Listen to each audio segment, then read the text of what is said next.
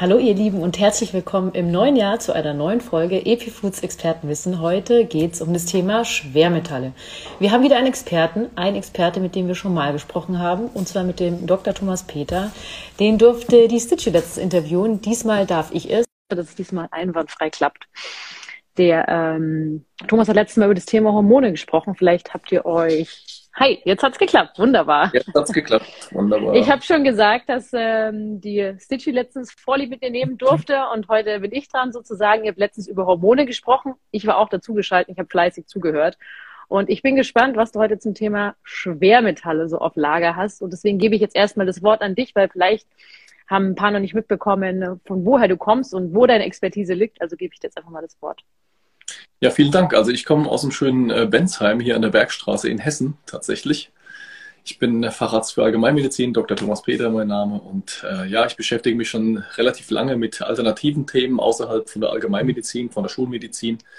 Komme ursprünglich von der chinesischen Medizin und bin dann immer so ein bisschen weiter rüber gewandert, kann man sagen. Also ich habe erstmal angefangen mit der Mikronährstofftherapie, mit Infusionstherapien vor allem auch. Und dann bin ich halt immer mehr im Bereich der Schwermetallausleitung reingegangen ja, verschiedene Methoden auch zum Bereich Schwermetalle ausprobiert. Also ich habe Chelat-Tests, da sprechen wir heute auch noch drüber.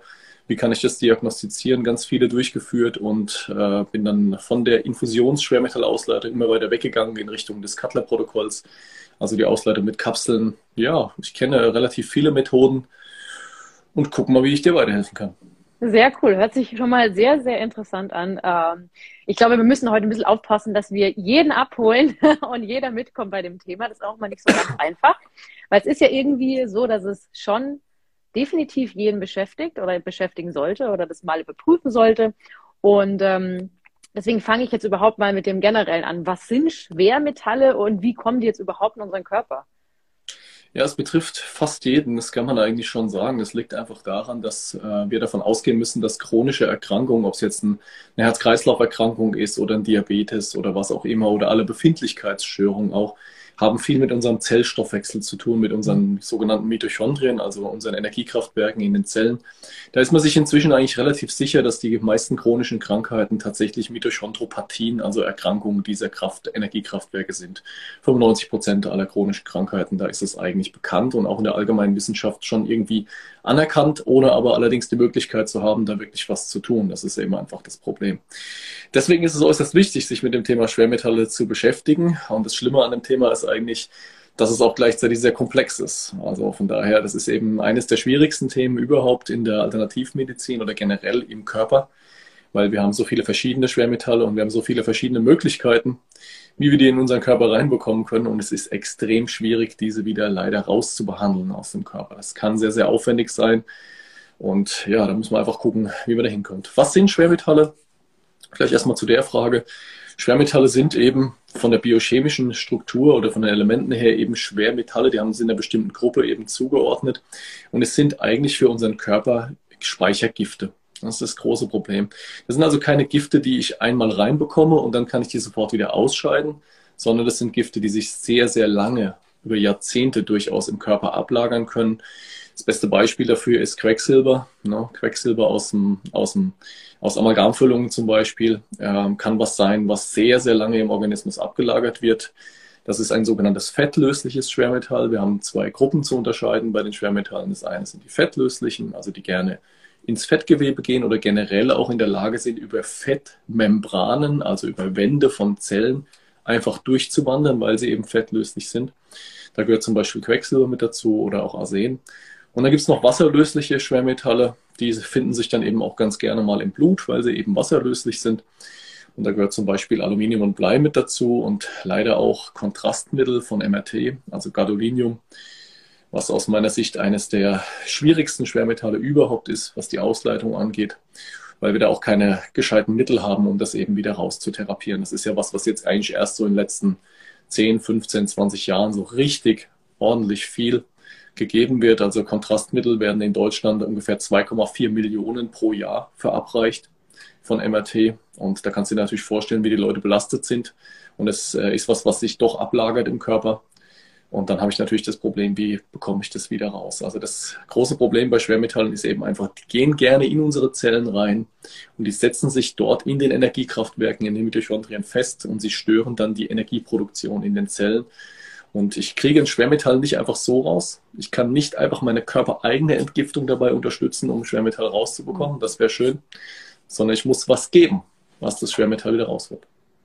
Hm, jetzt hast du schon Schwermetalllager erwähnt. Äh, wir haben jetzt ganz oft Mitochondrien, also Zellen, gesehen in unserem ganzen Körper. Aber gibt es jetzt spezielle Organe, wo sich das jetzt äh, ablagert? ist bei jedem ein bisschen anders und auch bei jedem Schwermetall ein bisschen anders. Also auf der einen Seite hängt es davon ab, was habe ich für einen Stoff. Ne? Wenn ich also ein fettlösliches Schwermetall habe, wie zum Beispiel Quecksilber, dann lagert sich das bevorzugt irgendwo ab, wo eben auch Fettgewebe ist. Also es kann durchaus sein, wenn ich ein Problem habe, bestimmte Bereiche im Körper loszuwerden, was Fettgewebe angeht, dass ich da eine Belastung habe, dass ich einfach eine Ablagerung habe. Und der Körper, der schützt sich dann einfach selbst. Der geht nämlich dann hin und sagt, wenn das im Fettgewebe drin ist, dann stört mich das nicht groß. Dann habe ich zwar Fettgewebe, aber das äh, bringt mich ja nicht um und das ist auch nicht gefährlich. Deswegen wird er Teufel tun, da auch wirklich ranzugehen. Ja, das ist immer das Problem. Also diese Schwermetallbereiche, die sind für den Körper, wenn das freigesetzt wird, ist es wesentlich gefährlicher und deswegen deponiert er das ganz gerne mal irgendwo, wie zum Beispiel im Fettgewebe. Bei wasserlöslichen Schwermetallen ist es ein bisschen anders. Wasserlösliche Schwermetalle sind ja vor allem auch im Blut oder können im Blut drin sein und werden von dort aus dann deponiert. Deswegen geht Aluminium zum Beispiel bevorzugt ins zentrale Nervensystem, also auch ins Gehirn mit rein. Da haben wir inzwischen auch sehr, sehr schöne Daten zum Thema Aluminium und Demenzerkrankungen. Also Vergesslichkeitserkrankungen, generell alle zentralnervösen Erkrankungen können ein Aluminium-Thema sein. Also die aktuelle Wissenschaft streitet sich da leider immer so ein bisschen, beziehungsweise die Studien sind eigentlich eindeutig, aber irgendwie wird es nicht wirklich anerkannt.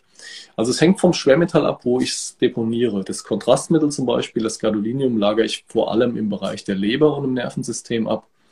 Und in der Leber ist halt ganz böse, weil das blockiert natürlich dann dort die Energieproduktion. Da habe ich natürlich das Problem, dass ich dann eben nicht mehr richtig entgiften kann. Und das Schlechteste, was passieren kann bei einer Schwermetallbelastung, ist eben, dass meine Entgiftungsorgane nicht mehr richtig funktionieren. Weil dann kann ich halt gar nichts mehr ausscheiden. Das ist das große Problem. Und dann hängt es auch noch ein bisschen vom Typ von Mensch ab, der ich eben bin. Ja, jeder hat ja woanders seine Beschwerden. Da kann man immer sehr schön auch die chinesischen Konstitutionstypen mit reinnehmen. Ich bin zum Beispiel ein Erdetyp und ein Erdetyp lagert sehr gerne im mittleren Körperbereich ab, also so um Bauch herum oder auch im Bindegewebe um die Organe herum. Während zum Beispiel, du bist zum Beispiel ein Feuertyp als Beispiel und dann könntest du, kannst du zum Beispiel eher im Körper. Wo weißt du das? das sieht man an der Konstitution, am Gesicht, an den Händen, am Typ. Und die lagern ganz gern so im oberen Körperbereich ab. Die kriegen es eher so in Richtung Nacken und Sehnenansätze am Hinterkopf und diese Sachen. Also es hängt ein bisschen davon ab, was ich für ein Typ auch bin, wo ich ablagere. Deswegen, wir können nicht immer sagen, wenn du die und die Beschwerde, das ist ja auch ein Teil ist, was du besprechen möchtest, wenn du, wenn du die und die Beschwerde hast, kannst du nicht immer sagen, dass es das und das Schwermetall ist. Das funktioniert so einfach nicht. Heißt, dafür ist der Organismus einfach zu komplex. Ich wollte gerade sagen, es hört sich wahnsinnig komplex an. Und jetzt komme ich auch zu einer Frage, die jetzt wahrscheinlich auch viele interessiert. Wie und wo äh, kann man jetzt seine Schwermetallbelastung messen und für wen ist es jetzt auch besonders wichtig, das zu tun?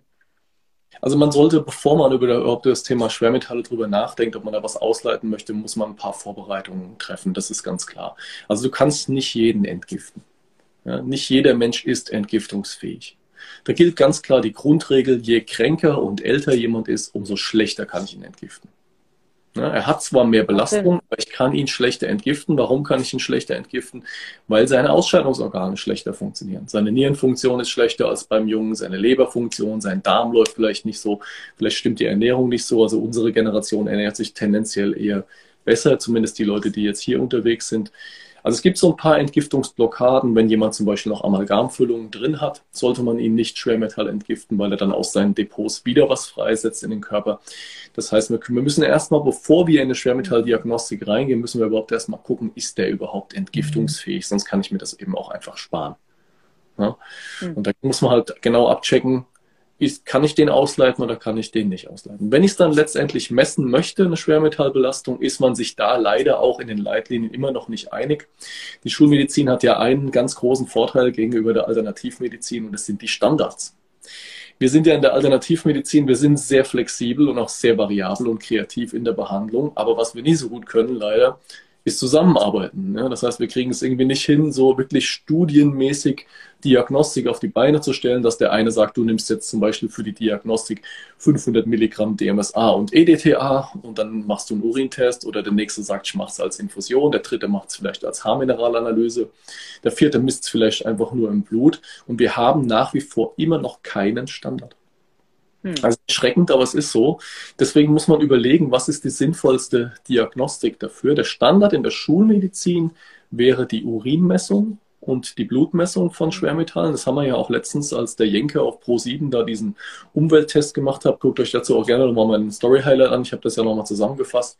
Da war er wirklich bei einem Umweltmediziner und der hat es schulmedizinisch überprüft, auch die Schwermetallbelastung. Da geht es dann wirklich um den Spontanurin, also nicht gesammelt, sondern nur den Einmalurin und um das Spontanblut. Meistens wird es dann nüchtern abgenommen, das Blut. Und dann guckt man eben, ist da Quecksilber drin, ist Aluminium drin und so weiter. Das hilft uns aber nicht wirklich weiter, weil wir einfach das Problem haben, dass der ja in diesem Moment möglicherweise nichts ausgeschieden hat, weil die Gifte schon auf die Depots verteilt sind.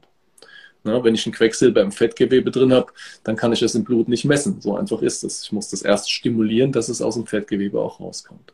Also die Basalmessung ist eine Methode kann man anwenden, aber wenn man da nichts findet, heißt es nicht unbedingt, dass er auch keine Schwermetallbelastung hat, weil er es eventuell in seinen Depots gespeichert hat. Und dann gibt es noch sogenannte Provokationstests. Das heißt, ich gebe dem irgendwas, dem Patienten, damit er dann mehr Schwermetalle ausscheidet. Das kann eine Infusion sein, das können Kapseln sein, wie auch immer. Und dann wird über eine gewisse Zeit gemessen. Zum Beispiel drei Stunden Urin sammeln und dann davon eine Probe einschicken und gucken, wie viel Schwermetalle dann da drin sind. Oder auch eine 24-Stunden-Urinmessung kann man auch machen. Und da sieht man natürlich dann schon ein bisschen mehr. Ja, weil die Wahrscheinlichkeit, dass er da ausscheidet, ist eben einfach höher, ganz klar.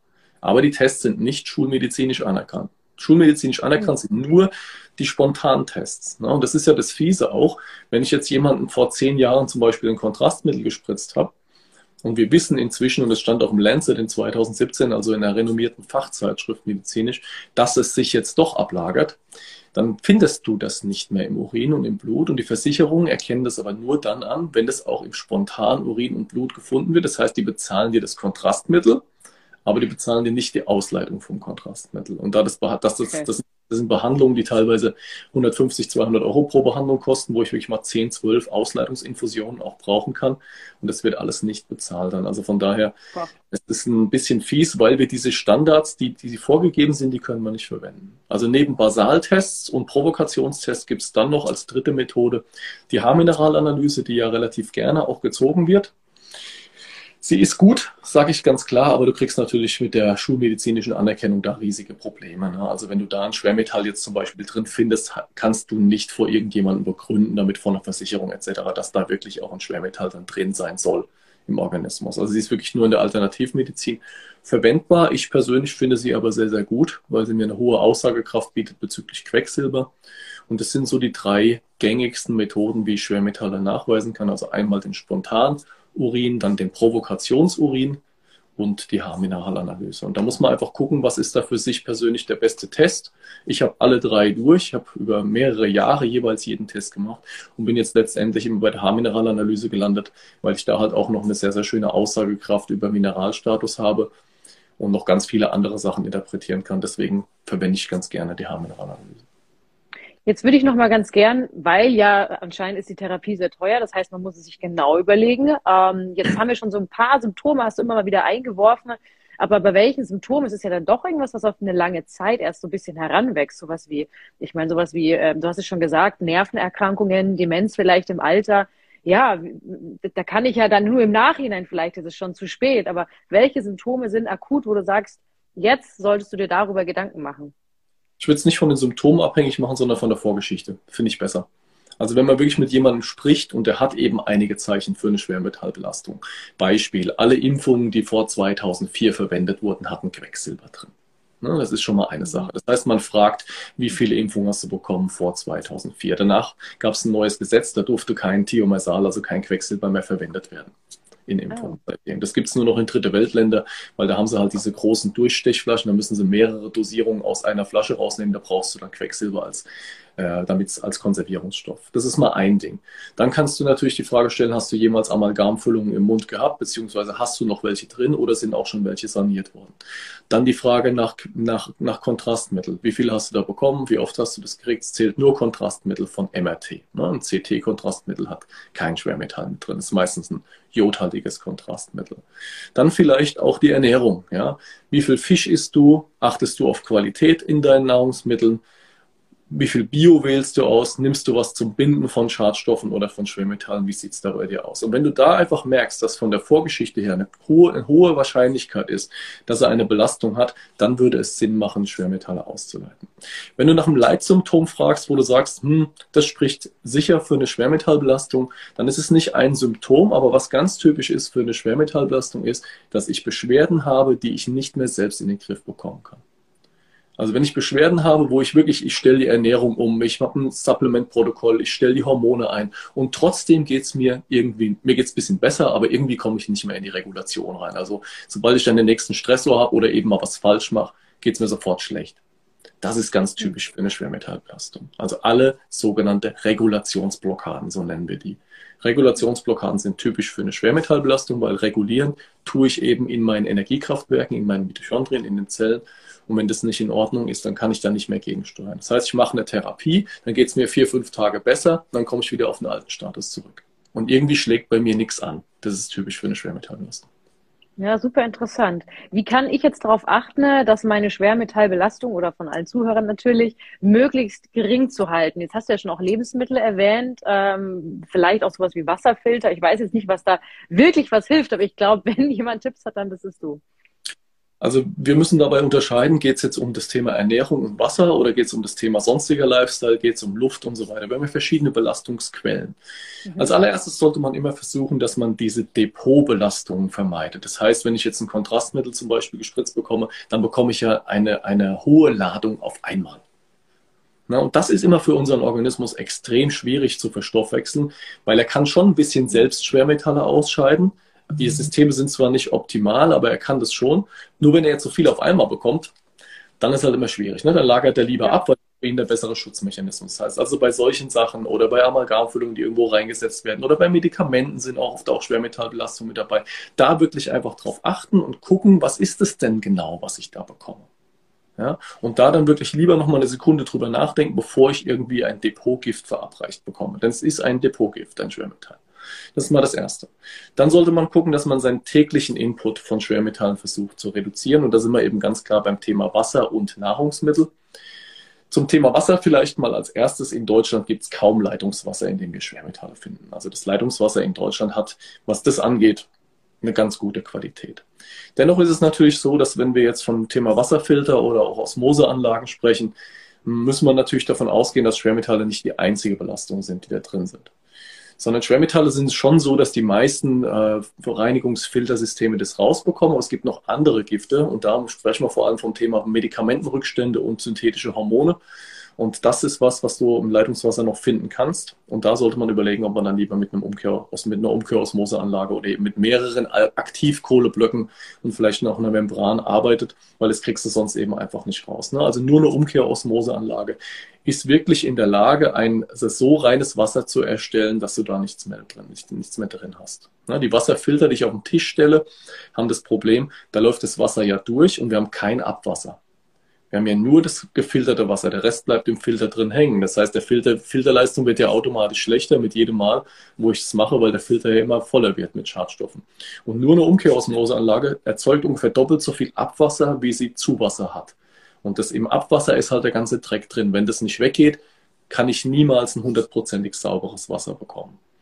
Also beim Wasser muss man ganz klar sagen, ist Umkehrosmose sollte der Standard sein mit einer entsprechenden Mineralisierung und auch einer Mineralisierung, die ich dann noch zusätzlich über die Nahrung hole. Da bin ich eigentlich ganz gut dabei. Aber Schwermetalle im Wasser ist relativ wenig. Also wir haben verschiedene Proben eingeschickt, habe ich selbst gemacht von mir aus, weil ich es einfach nur wissen wollte. Habe dem gesagt, du schickst mal da ein, du schickst mal da ein. Bei uns alles in der Gegend allerdings.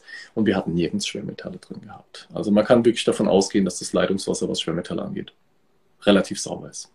Bei Nahrungsmitteln sieht es dann schon wieder anders aus, ganz klar. Und da ist natürlich die Hauptbelastung, was Quecksilber angeht, ist alles, was aus dem Meer kommt. Na, und da muss man eben einfach vorsichtig sein bei Fisch und Alge.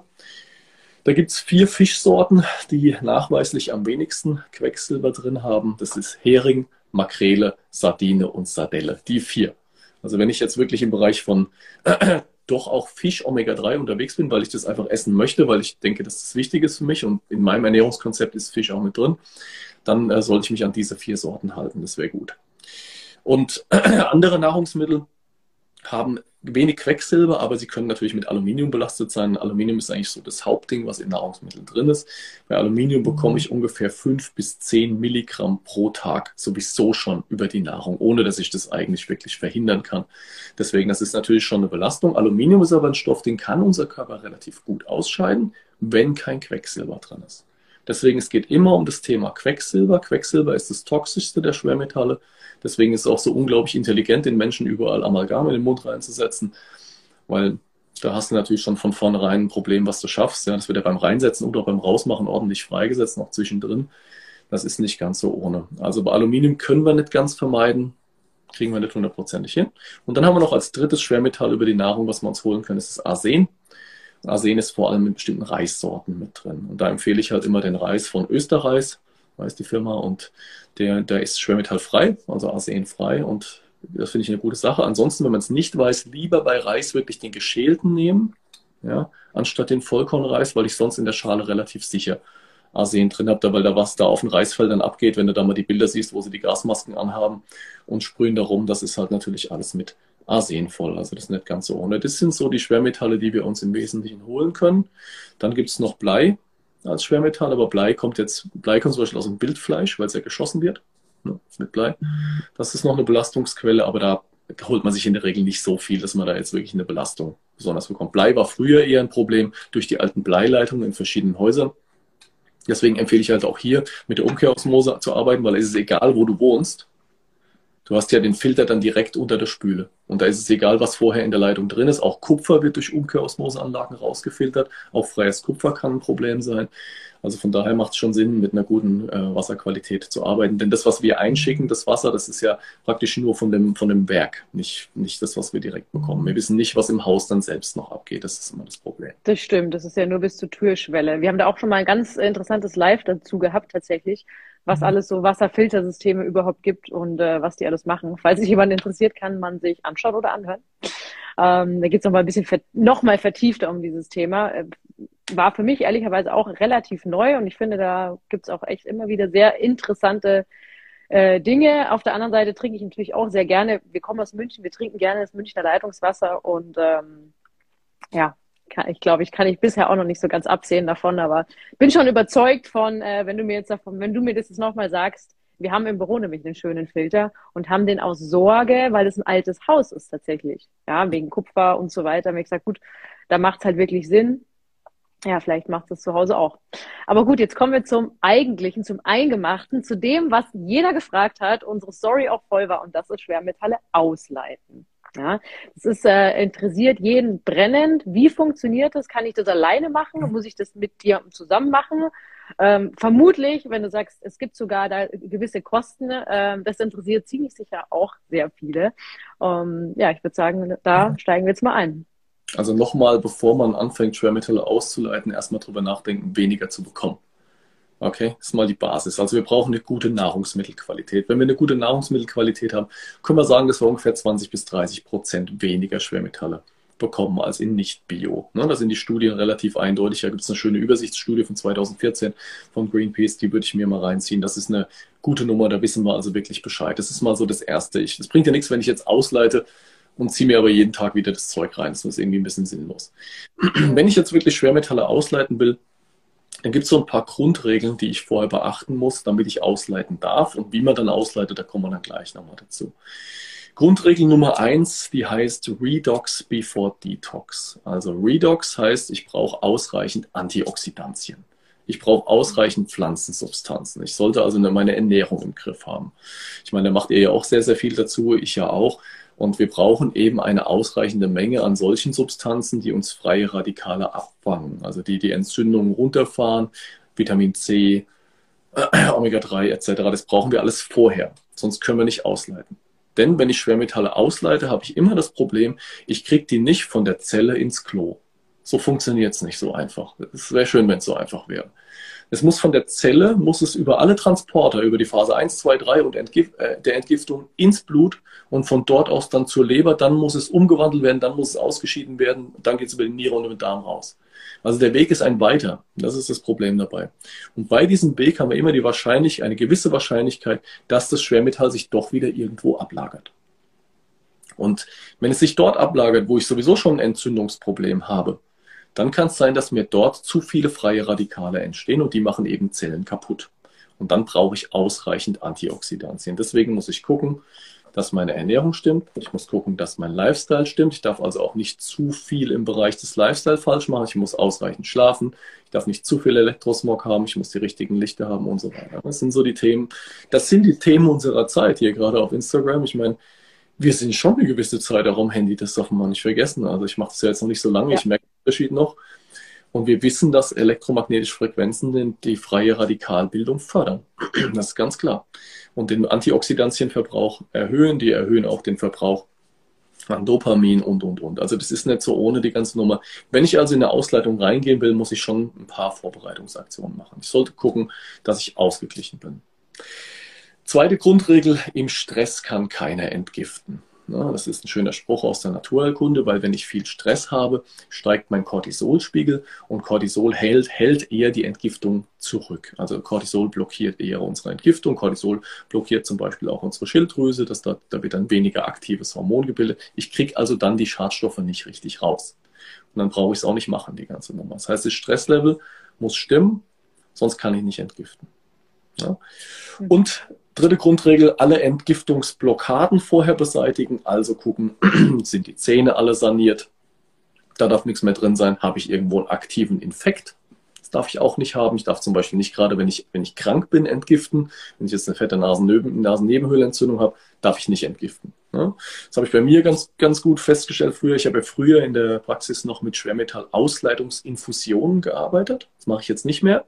Aber früher habe ich es gemacht mit sogenannten Chelatinfusionen. Da wird eine hohe Dosierung von einem Stoff verabreicht, der ein Schwermetall bindet. Zum Beispiel Quecksilber. Und diese Bindung geht dann, dieser Komplex geht dann zusammen über die Niere raus und so wird es ausgeschieden. Das Problem ist nur bei Schwermetallausleitungsinfusionen, dass du sehr, sehr viel auf einmal freisetzt. Na, weil du gibst ja eine hohe Dosierung. Und jetzt muss dein Körper erstmal hinterherkommen mit der Ausscheidung. Du setzt also viel frei, aber die Niere kriegt das nicht alles raus. Und dann hast du das Problem, dass durch die Schwermetallfreisetzung dein Immunsystem geschwächt wird. Wenn du also dann gleichzeitig einen Infekt hast, dann geht der hoch. Das war bei mir immer total geil, weil wir dann gedacht haben, hey, wir probieren das mal aus. Ich mache jetzt immer mal mittwochs eine Ausleitungsinfusion und Donnerstag habe ich den härtesten Tag in der Praxis und habe ich immer mittwochs abends Fieber gekriegt, nach jeder Infusion. Und nach oh. drei Jahren habe ich es dann einfach, habe ich es dann einfach sein lassen. Ja?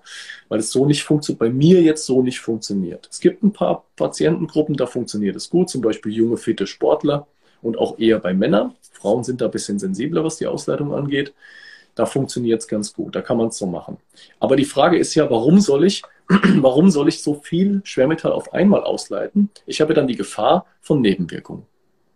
Eine optimale Entgiftung heißt, so viel Schwermetall, wie ich freisetze, scheide ich auch aus. Das wäre das Optimum. Ja, das geht auch mit Kapseln nicht hundertprozentig. Also es gibt keine Entgiftung komplett ohne Nebenwirkungen. Das könnt ihr vergessen ist nicht drin.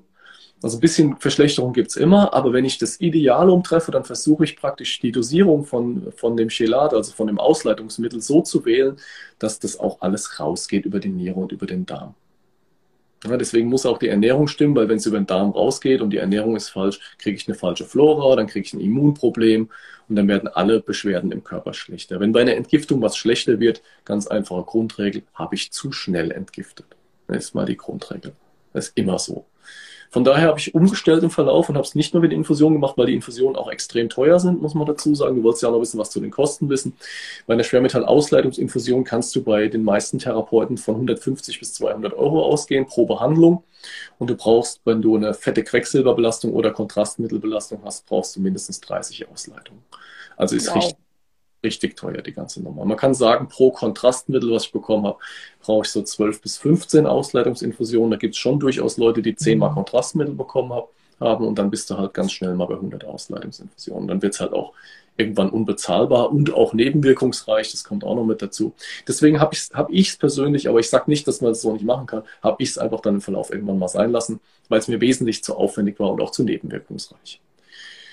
Deswegen mache ich es jetzt inzwischen nach dem Cutler-Protokoll, nach der die Ausleitung. Da habe ich ja auch ein Live bei mir drin gespeichert. Wer da nochmal reingucken will, das ist bei mir im Feedverlauf gespeichert. Da erkläre ich das nochmal genau, wie das funktioniert.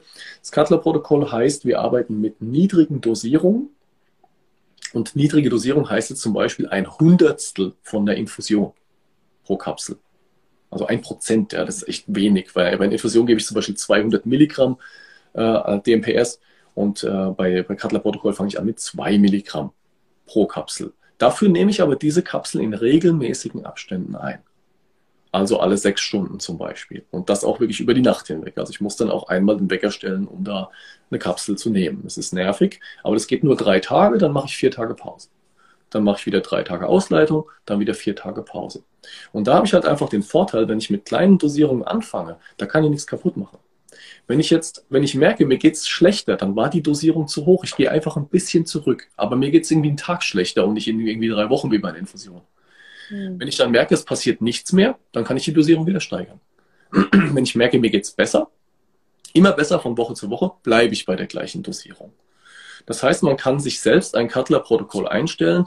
Und jetzt vielleicht noch zu der Frage, Braucht man einen Therapeut dafür oder braucht man keinen, um so eine Ausleitung zu machen? Wenn man mit den klassischen Mitteln ausleiten möchte, mit DMSA, DMPS und so weiter, dann brauchst du einen Therapeuten, weil es rezeptpflichtig ist. Geht nicht anders. Es gibt aber auch noch ein letztes Ausleitungsmittel für Quecksilber und das ist die Alpha-Liponsäure. Und die Alpha-Liponsäure ist nicht rezeptpflichtig. Das heißt, man kann ein Cutler-Protokoll, ein Ausleitungsprotokoll, wenn man weiß, was man da tut, das ist die Basis, kann man das komplett alleine zu Hause machen. Das geht. Ne? Unser Ziel ist jetzt noch, entsprechende Kapseln so herzustellen, dass man dann auch diese Dosierungen hat, dass man dann immer die Stufen auch so steigern kann. Damit man dann nicht, weil im Moment muss man sich das leider selbst verkapseln, weil es das in den kleinen Dosierungen nicht gibt. Und wer verkapselt denn selbst? Ja, das machen die allerwenigsten definitiv. Wir haben jetzt tatsächlich auch noch ein paar Community-Fragen, die ich sehr interessant fand, weil sie so ein bisschen aus dem Thema nochmal ausbrechen. Ich, so, ich habe versucht, so darzustellen, dass man verstehen kann. Schwermetallausleitung ja. ist nicht ganz so einfach. Ja, absolut. Nee, also ist auch schön. Ich, man kann auch, wie gesagt, auf deinem Feed hast du ja schon schön gesagt, kann man auch nochmal ein bisschen genauer sich informieren. Äh, das ist auch nicht immer gut und ähm, ich glaube, es schadet nie mit einem Experten an der Hand, weil äh, man dann doch relativ viel Wissen braucht. Und gibt äh, eine. Es gibt auch Selbsthilfegruppen zum Thema Cutler. Also zum Beispiel auf Facebook oh. gibt es eine Cutler-Gruppe. Da sind inzwischen jetzt auch schon 10.000 Mitglieder drin. Es gibt Cutler Success Stories, ist eine sehr schöne Homepage. Da sind die ganzen Fälle, die, die Leute beschreiben ihre eigenen Fälle, wie sie ausgeleitet haben. Das sind auch alles Leute, die sich die Sachen dann wirklich als Pulver bestellen, die das verkapseln. Die helfen einem auch weiter, wie man das dosieren kann und so weiter. Also es gibt da schon sehr, sehr viele Selbsthilfegruppen inzwischen auch. Ja, das ist auch sehr interessant. Und äh, zwar unsere erste Community-Frage, die auch sehr interessant ist für uns Frauen, ist, äh, ob die Kupferspirale zum Beispiel eine hohe Belastung darstellt. Vielleicht gibt es da schon Informationen. Also die Kupferspirale sondert ja natürlich auch irgendwie in einer gewissen Weise Kupfer ab. Das lässt sich ja nicht ganz vermeiden. Deswegen war ja jahrelang die Frage gewesen, wie viel Kupfer kommt denn da tatsächlich jetzt im Körper an? Und da haben wir das Problem bei Kupfer, dass, es, äh, dass man sich nicht ganz einig ist in der Messmethode. Also man ist sich nicht einig, soll ich Kupfer im Serum nehmen, Kupfer im Vollblut, freies Kupfer im Serum. Da gibt es verschiedene Messungen dafür. Und ich habe festgestellt, dass die Frauen, die die Kupferspirale drin haben, schon ein etwas erhöhtes freies Kupfer im Serum oftmals haben. Ja, ist aber nicht bei jedem, das würde ich gleich mal dazu sagen. Es gibt mhm. Patientengruppen, die sind sensibel gegenüber Kupfer. Das sind vor allem HPU-Patienten. HPU-Patienten haben ja in der Regel einen Verlust von Zink. Und Zink und Kupfer sind Gegenspieler. Das heißt, das sollte man vorher testen, bin ich ein HPU-Patient oder nicht. Wenn man das vorher weiß und man weiß, man, ist, man hat kein HPU und man misst sein freies Kupfer vorher und nachher, dann ist es eigentlich vollkommen okay, diese Verhütungsmethode zu benutzen. Auch die Gynefix, also die Kupferkette für die jungen Ladies, ist auch aus meiner Sicht eine gute Methode, aber ich habe schon 10 Prozent, 10, 15 Prozent, die wirklich sagen, ich vertrage das nicht, ich kriege also Entzündungen in dem Bereich und irgendwie geht es mir auch nicht gut. Es sind schon die Leute, die dann auch mit Kupfer belastet werden. Diese Methode muss man für sich selbst ausprobieren, aber man muss auf jeden Fall nachvollziehen können, hat man jetzt wirklich mehr Kupferbelastung oder nicht. Wenn es zu viel wird, würde ich von der Methode abbauen. Verstehe. Und da ist es auch jetzt ähm, unrelevant, sage ich jetzt mal, wie lange man die hat, weil es gibt, es ist ja auch ein Thema, sage ich jetzt mal, ob man die zwei Jahre, fünf Jahre, zehn Jahre, vielleicht sogar 15 Jahre ähm, ob quasi der Wert höher wird oder ob der dann in, in der Regel wird der Wert gegen Ende höher, ne? Äh, weil das löst sich ja praktisch nach und nach auf. Davon müssen wir einfach ausgehen. Das ist ja ein Metall, da kann natürlich schon ein bisschen was mit passieren. Die wird normalerweise auch nach fünf Jahren wieder ausgetauscht. Das sollte eigentlich schon der Standard sein. Der ein oder andere vergisst, beziehungsweise hat vielleicht keine Lust, austauschen zu lassen. Das sollte man nicht machen. Also sollte man schon die Abstände einhalten, die dann eben auch vorgegeben sind. Ja, um den Schutz wahrscheinlich auch zu gewähren. Ähm, eine Followerin hat uns geschrieben, auch sehr interessant, ihre drei Schwestern und die Oma äh, sind aber an Demenz. Ich gehe davon aus, an den Folgen der Demenz ist ja oft auch mit Lunge, dass man vergisst, wie man äh, sozusagen schluckt. Ähm, ob das ein Zeichen für genetische Belastung ist. Also sie wollte quasi wissen, ob sie vielleicht schon eine Prädisposition hat, dass sie quasi vielleicht äh, mehr Schwermetalle aufnehmen kann, weil es Demenz steht ja jetzt, äh, ich sag mal, schon in Betracht äh, mit Schwermetallbelastung. Ähm, ich weiß jetzt gar nicht mehr, welches Schwermetall genau, aber man liest ja dann doch immer wieder, dass sich was im Gehirn absetzt, wie Ablagerungen fast. Und gibt es da eine genetische Belastung, die sozusagen prädisponiert ist, oder ist es an den Haaren herbeigezogen? Nee, die gibt es schon. Es gibt ja sogenannte Entgiftungsstörungen. Also es kann ja ein Mensch sein, es gibt ja gute Entgifter und es gibt schlechte Entgifter. Das sind einfach unsere genetischen Enzyme, also unsere DNA gibt uns ja vor, wie wir eben drauf sind, was wir alles produzieren können und was nicht. Natürlich hängt das auch noch von unserem Lebensstil ab. Wir können das positiv beeinflussen über einen positiven Lebensstil. Also wenn wir schlechte Entgifter sind und holen uns weniger Gifte, dann ist es halt sinnvoll. Aber es gibt schon verschiedene Arten von Entgiftungsstörungen, ganz klar. Und es kann eine genetische Problematik sein, dass das übertragen wird. Also es wird nicht die Belastung übertragen, aber es wird die Fähigkeit übertragen, wie gut kann ich entgiften. Da gibt es verschiedene Störungen. Die eine ist natürlich der HVU-Patient. Der hatte eben einen Mangel in bestimmten Vitaminen und Mineralstoffen, also zum Beispiel Vitamin B6, Zink und so weiter. Deswegen, deswegen kann er dann nicht so gut entgiften, weil ich die dafür brauche. Aber wenn er die supplementiert, hat er das eigentlich ganz gut im Griff. Dann gibt es aber auch wirklich noch genetische Enzymstörungen. Zum Beispiel Glutathion. Glutathion ist ein wichtiges Enzym in der Leber wahrscheinlich das wichtigste Entgiftungsenzym überhaupt. Macht so 35 Prozent aller Entgiftungsvorgänge aus. Und das Glutathion, das ist schon auch für die Schwermetallausleitung da. Und da gibt es ein Enzym, was das Glutathion, wenn das verwendet wurde, wieder in die Originalform herstellt. Das ist die Glutathion-S-Transferase. Und dieses Enzym, da können wir sehr schön genetische Tests machen, ob es jemand hat, ob es jemand bilden kann oder nicht. Da gibt es zwei Stränge auf der DNA. Entweder einer ist zerstört oder keiner oder beide. Und wenn beide zerstört sind, können diese Patienten eben nicht besonders gut entgiften.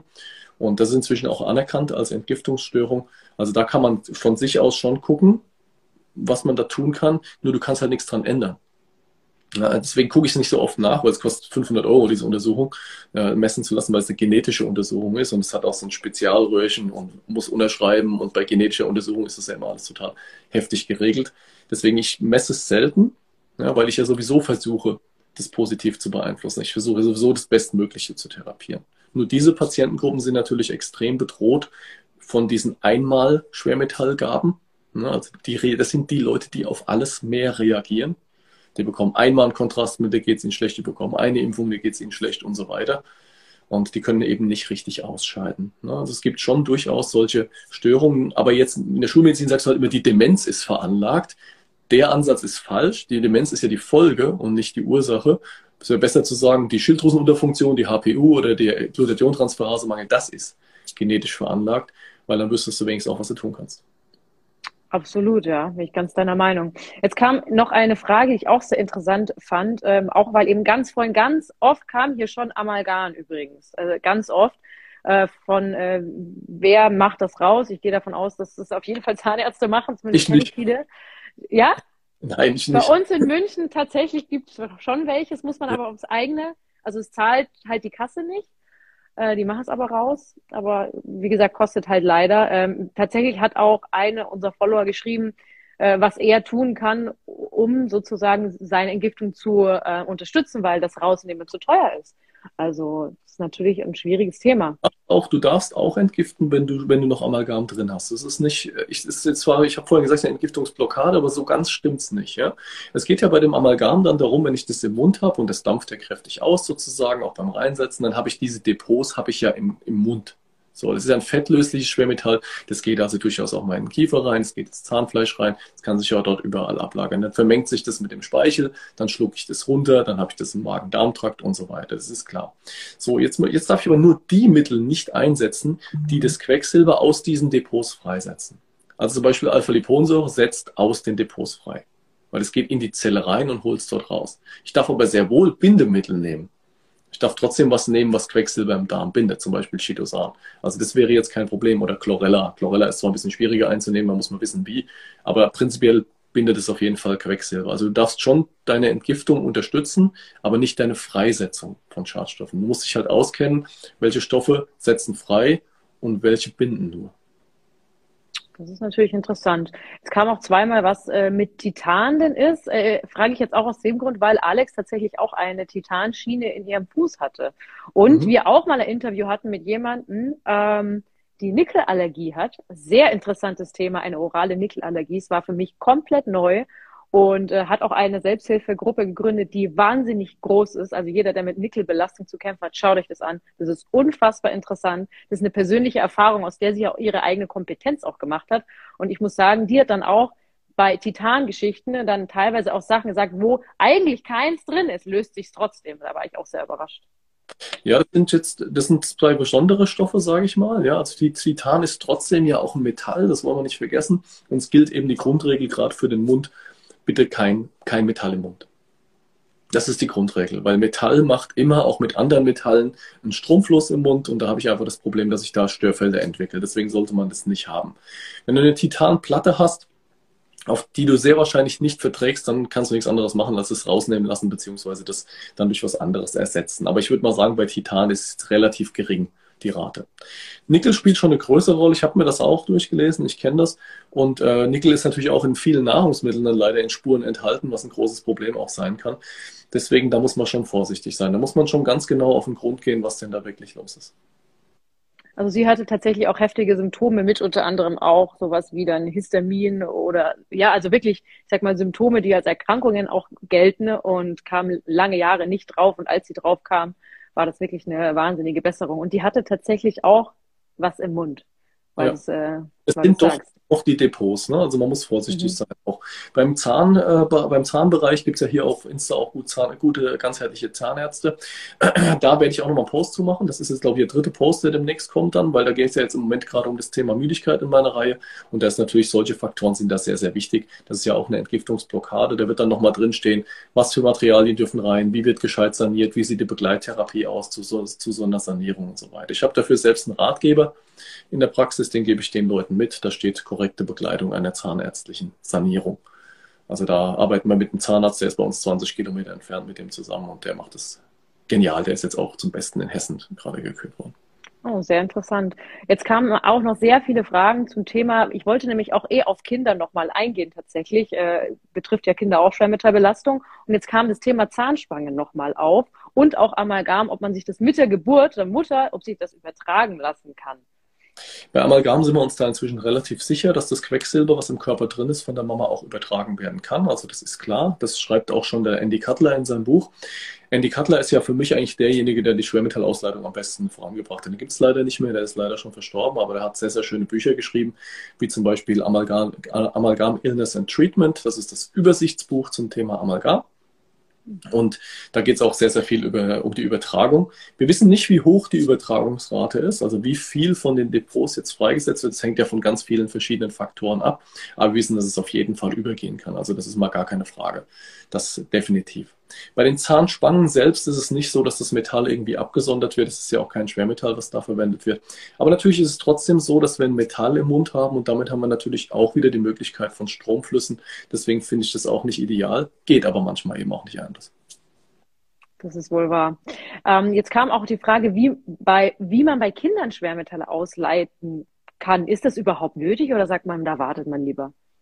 Also in Amerika machen sie das Cutler-Protokoll tatsächlich auch schon ab zwei Jahren bei den Kindern. also ich weiß zwar nicht, wie die das reinkriegen in die, aber die machen das, die setzen das um.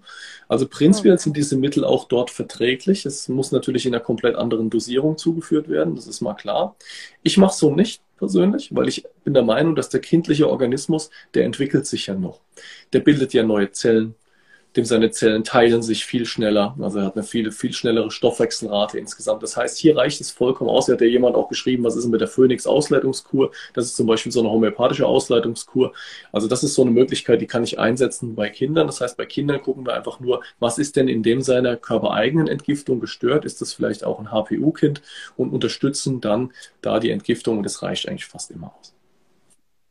Jetzt kam noch ähm, eine Frage, die auch noch. habe ich gehabt, da mussten wir tatsächlich auch das Kartler-Protokoll dann machen. Aber der war schon acht. Ah, okay, verstehe.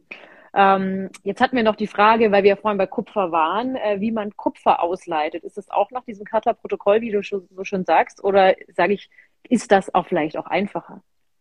Kupfer kann auch mit Chelat ausgeleitet werden. Es kommt ja immer darauf an, was für einen Stoff setze ich ein. Also wenn ich jetzt zum Beispiel Zink-DTPA einsetze als Infusion, dann leite ich auch Kupfer aus. Also es kommt ja darauf an, was, was hat der spezifische Stoff für ein Bindungsprofil. Welche Stoffe bindet der denn gerne und welche bindet der eben nicht so gerne. Nur so wird standardmäßig Kupfer natürlich nicht ausgeleitet, sondern Kupfer leiten wir einfach aus, indem wir die Gegenspieler geben. Zink und Molybden sind die beiden der Gegenspieler, die man da in höheren Dosierungen dann einsetzen sollte.